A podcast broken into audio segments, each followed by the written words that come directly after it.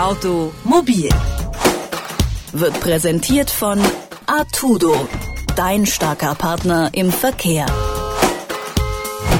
Es ist ein Thema, das die Gesellschaft spaltet, nämlich in jung und alt, beziehungsweise in fahrtauglich oder nicht. Und damit hallo zur heutigen Folge Automobil, in der wir uns mit der sogenannten Fahreignung beschäftigen. Da hat nämlich irgendwie jeder eine Meinung dazu, sei es nun, dass ältere Menschen vom Verkehr ausgeschlossen werden müssten oder dass solche Ansichten diskriminierend sind. Um das Ganze mal etwas differenzierter zu betrachten, spreche ich heute mit Matthias Bieberbach. Er ist Facharzt für Verkehrsmedizin. Hallo, Herr Bieberbach. Hallo. Sie testen ja auf Verkehrstauglichkeit. Wie sieht Ihre Arbeit denn genau aus? Und wenn man das so sagen kann, gibt es Gruppen, die ein größeres Risiko im Verkehr darstellen als jetzt andere? Leitfaden unserer Tätigkeit ist die Fahrerlaubnisverordnung. Da hat der Gesetzgeber genau reingeschrieben, welche Dinge wir abchecken müssen und äh, unter welchen Bedingungen jemand als nicht fahrtüchtig eingestuft wird. Es ist also keine Entscheidung meinerseits, sondern ich habe ganz klare Richtlinien, was ich zu untersuchen habe und äh, welche Befunde in welcher Weise zu interpretieren sind. Das ist erstmal vorausgesetzt. Jetzt kann man fragen, wer hat Probleme, diese Tests zu bestehen? Zunächst mal sehr wenige Menschen. Also wir sprechen hier von einer, von einem Bodensatz von vielleicht zwei oder drei Prozent, die im Endeffekt diese Fahrtauglichkeitsprüfung nicht bestehen. Es klingt immer so, als ob hier jeder Dritte irgendwie aussortiert wird und dürfte nicht mehr Auto fahren. Es ist wirklich eine extreme Seltenheit, dass jemand im Endeffekt nicht mehr fahren kann. Was sehr viel häufiger vorkommt, ist, dass wir Befunde feststellen, die in der Zukunft die Fahreignung und auch eventuell das Leben desjenigen bedrohen könnten. Und äh, diese Dinge werden von uns untersucht, mit den Fahrern besprochen und wir versuchen dann die Fahrer dazu zu bringen, ihre Lebensumstände so zu ändern, mhm. dass diese Risikofaktoren nicht mehr da sind. Das ist eigentlich im Wesentlichen die Aufgabe, die ich mir selber stelle und nicht irgendjemand rauszufiltern. Mhm. Und äh, was sind das so für Risikofaktoren, von denen Sie da genau sprechen? Ja, das Fahrerlaubnisrecht wurde 1999 renoviert. Und damals wurde es also beispielsweise eingeführt, dass Lkw-Fahrer in regelmäßigen Abständen untersucht werden. Das war vorher nicht der Fall. Da gab es für den Lkw-Fahrer genauso wie für jeden Pkw-Fahrer diesen obligatorischen Sehtest. Einmal, wenn, wenn man 18 ist, wenn man einen Führerschein macht und das war's. So, 99 wurde das also so eingeführt, dass auch äh, wie schon vorher die Menschen, die Personenbeförderung gewerbsmäßig betreiben, also Taxifahrer, Busfahrer und so weiter, dass auch Lkw-Fahrer untersucht werden müssen.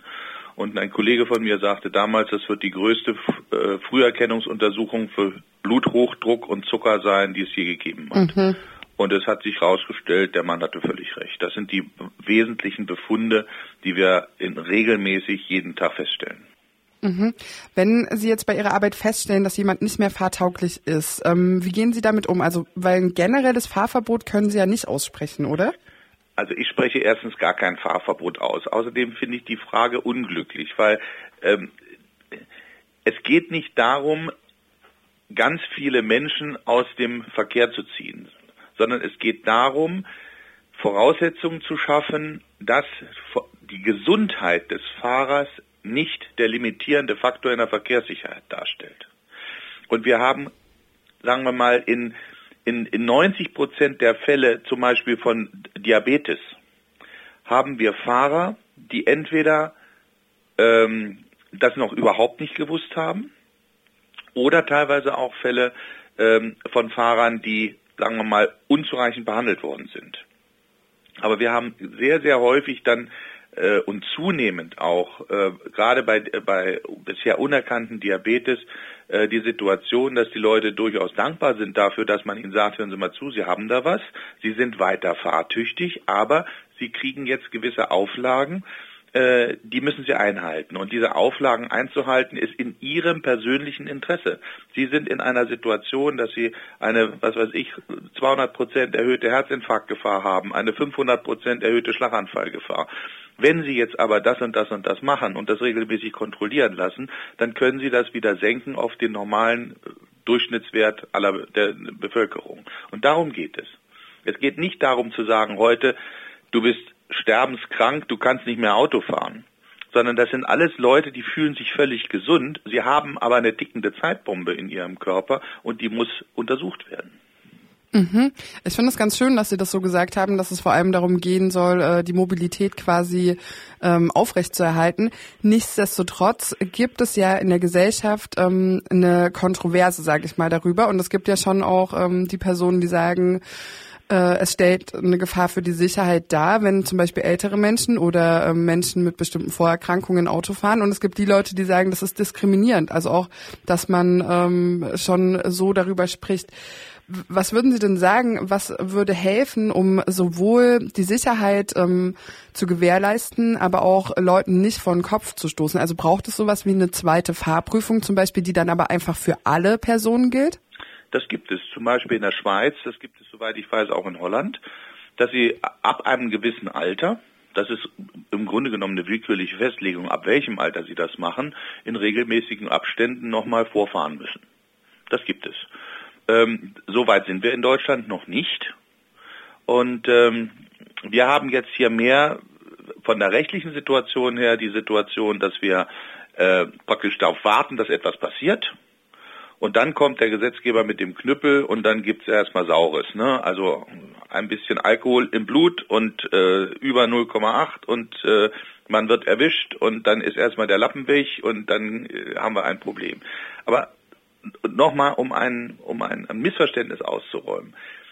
Die Leute sagen immer, man hat mir meinen Führerschein weggenommen. Ich möchte darauf hinweisen, der Führerschein gehört dem Staat. Der Führerschein gehört nicht dem Fahrer. Der Fahrer darf ihn nur benutzen und er muss nachweisen, dass er ihn vernünftig benutzt. Und würden Sie sagen, dass ähm, für ältere Menschen dann nochmal andere Auflagen gelten müssten? Ich meine schon, dass es sinnvoll ist, äh, ein, eine gewisse Grenze zu setzen und zu sagen, jetzt müssen wir nochmal nachgucken. Also beispielsweise macht es doch überhaupt keinen Sinn, dass die Menschen alle um mit 18 oder 19, wenn sie ihren Führerschein machen, Sehtest machen und hinterher nie wieder. Fragen Sie mal Augenärzte, die werden Ihnen bestätigen, dass ein 60-Jähriger eine völlig andere äh, Chance hat, ein unzureichendes Sehvermögen zu haben. Und wir sehen das ja auch in unseren Untersuchungen äh, ständig, dass also Sehvermögen entweder unzureichend ist, weil die Menschen das nicht bemerken, erstaunlich viele Menschen merken nicht, dass sie nicht mehr gut gucken können und werden völlig überrascht, wenn sie eine Brille aufhaben, wie gut sie gucken können. Mhm. Es gibt aber auch einen nicht unerheblichen Teil, die wissen, dass sie nicht gut gucken können und die ignorieren das. Die kaufen sich keine Brille, obwohl sie genau wissen, sie müssten eine haben. Und wir können sie praktisch zwingen, weil, dies, weil die Brille in den, in den Führerschein eingetragen wird. Mhm. Und dann müssen sie, weil sie sonst äh, bei der Verkehrskontrolle auffallen würden und Geld zahlen müssten. Das ist nicht so selten. Wenn man Sie jetzt aber nach Ihrer langjährigen Berufserfahrung fragt, was es braucht, um den Verkehr insgesamt sicherer zu gestalten, hätten Sie dann äh, einen Vorschlag dafür? Ja, hat aber leider überhaupt nichts mit mir zu tun. Ich hätte den Vorschlag, dass wesentlich häufiger geprüft wird. Egal welche Regel Sie einführen, diese Regeln werden nur beachtet, wenn die Wahrscheinlichkeit erwischt zu werden hoch genug ist. Und ich bin neulich erst eine längere Strecke nach München über die Autobahn gefahren, äh, was da im Bereich von Geschwindigkeitsbegrenzung an mir vorbeigerauscht ist. Äh, das war schon bemerkenswert. Also ich würde sagen, in 80er-Zonen ist da durchaus der eine oder andere mit 160 an mir vorbeigerauscht. Und das ist aber Ihrer Erfahrung nach völlig unabhängig vom Alter? Das ist völlig unabhängig vom Alter. Das hat mit Alter gar nichts zu tun. Also da kann man so wahrscheinlich sogar sagen, Jüngere sind da eher gefährdet als Ältere. Mhm. Also es ist ja nicht so, dass ein älterer Fahrer aufgrund der Tatsache, dass er älter ist, ein höheres Risiko darstellt. Er hat andere Risiken. Ein älterer Fahrer hat vielleicht das Risiko, in eine Demenz zu kommen. Ein älterer Fahrer hat das Problem, dass vielleicht die Augen nicht mehr so gut sind. Ein jüngerer Fahrer hat eher das Problem, dass er sich überschätzt, dass er seine Fähigkeiten überschätzt und dass er sein Fahrzeug überschätzt. Kann man eine eine langjährige, über Jahrzehnte gewachsene Beobachtung, die Verkehrsmediziner machen. Mit jeder Einführung einer technischen Neuerung steigt die Risikobereitschaft. Beispiel. Als die, als die Bremsen eingeführt wurden, die nicht blockierten, da hatten wir keinerlei Rückgang von geschwindigkeitsbedingten Unfällen. Warum? Weil man dann untersucht hat, der ADAC hat sich da verdient gemacht, die haben Untersuchungen gemacht Woran liegt es eigentlich? Die Leute sind einfach schneller in die Kurven reingefahren als vorher, weil sie wussten, mit, mit diesem moderneren Auto kann ich, ist die Grenze nach oben verschoben und die Grenze wird sofort ausgenutzt. Und wenn Sie jetzt äh, Abstandshalter einbauen und wenn Sie jetzt Spurhalteassistenten einbauen und all dieses Gedöns, das führt dazu, dass immer riskanter gefahren wird. Und das ist das, das ist der Punkt, wo Sie nur mit Kontrollen weiterkommen. Das heißt, Sie müssen die Häufigkeit von Verkehrskontrollen massiv erhöhen, sodass die Wahrscheinlichkeit, erwischt zu werden, wesentlich höher ist.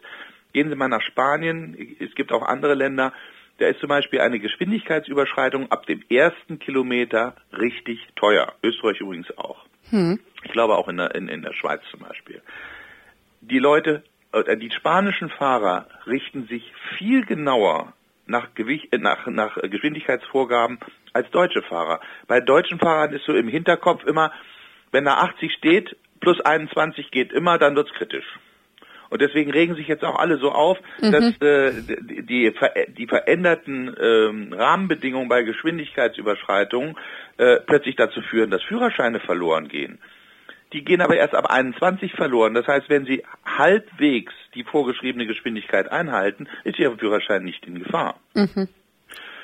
Und ich habe auch den Eindruck, dass die, ähm, dass die Verkehrsleitungen, ähm, also die, die, die Leute, die festlegen, wo ist jetzt eine 30er-Zone, wo ist jetzt eine 50er-Zone und so weiter, das im Grunde genommen schon einpreisen. Ich meine, dass im innerstädtischen Verkehr in den allermeisten Fällen Tempo 50 ausreichend sicher ist. Wir brauchen aus meiner Sicht in Innenstädten nicht Tempo 30. Bloß wenn da Tempo 30 steht, fahren die Leute Tempo 50. Wenn da Tempo 50 steht, fahren die Leute Tempo 70. Das ist das Problem. Das heißt, es, es kann doch nicht, es kann doch nicht der Sinn sein, dass wir immer langsamere, wie soll ich sagen, Vorschrift, also die Vorschrift machen immer langsamer zu fahren, aber es nicht kontrollieren, dass ob überhaupt so langsam gefahren wird. Das sagt der Facharzt für Verkehrsmedizin Matthias Bieberbach. Ich danke für das Gespräch. Gerne. Automobil wird präsentiert von Artudo, dein starker Partner im Verkehr.